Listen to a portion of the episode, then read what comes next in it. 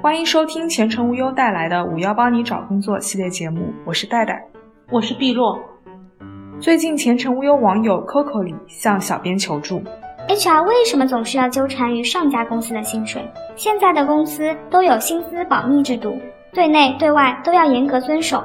HR 凭什么就能那么理直气壮地逼问薪水？我到底该怎么说呢？我们先来分析一下，为什么 HR 会问上家薪资？他的目的是什么？个人理解可以大致分为三个点：第一，HR 需要排查简历中的水分，有时候个人的简历中涉及岗位工作内容，会出现夸大现象，比如参与过的项目说成是自己主导，听说过的就成了参与了，规模人数也是越多越有气势。那么，如何定位个人的真实情况呢？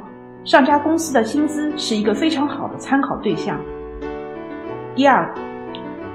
排除职位头衔的干扰，有时候职位头衔与薪资给付不是对等的。同一行业，一位年薪十万的总监，另一位是年薪五十万的经理，这种看似不合理的事情是真实存在的。有些公司内部采用扁平化管理，职位头衔听起来不高。比如最近刚有位朋友加入一家外资公司，是 assistant manager 的级别，也就是比经理级别低一个档次。可该公司对于此职位的要求工作经验是不低于十年，显然这一职位的薪资给付不会太低。所以，如果只看简历上写的职位头衔，可能会有干扰。问问薪资，也许就能抓出真实情况。另一种行业薪资水平的摸底，虽然公司有相关渠道获得职位薪资的样本与数据，但很多公司仍然会参看个人的样本。同行业同职位，一家世界五百强并且位于行业前列的公司会给到多少薪资数额，以及同行业同职位、普通中小型规模位于行业中等位置的公司又会给到怎样的薪资数额呢？对比之下，本公司应该采取什么样的薪资策略呢？这或许是某些 HR 正在考虑的问题。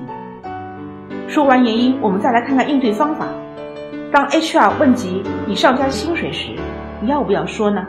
我个人建议是可以说，但有一些前提条件，比如在面试快结束时，双方都有了一些了解，个人对公司比较满意，同时也感觉表现不错，被录用的可能性很高，那么不妨说说上家的薪资。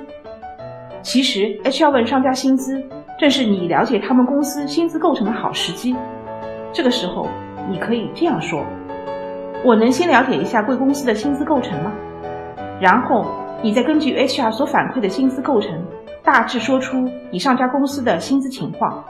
固定工资最好不要谎报，不同的公司薪水差距有时会很大，所以不要让原来的薪水成为新公司给你的价码。谨记，你能拿到的多少薪水，更多的取决于公司对这个岗位所设定的薪资空间，以及在面试中你是否能证明自己的工作能力与你的期望薪资相匹配。本期节目到此结束，感谢收听。如果你也有类似的职场困惑，欢迎在评论区留言，说不定会收到专家答复哦。我们下次再见。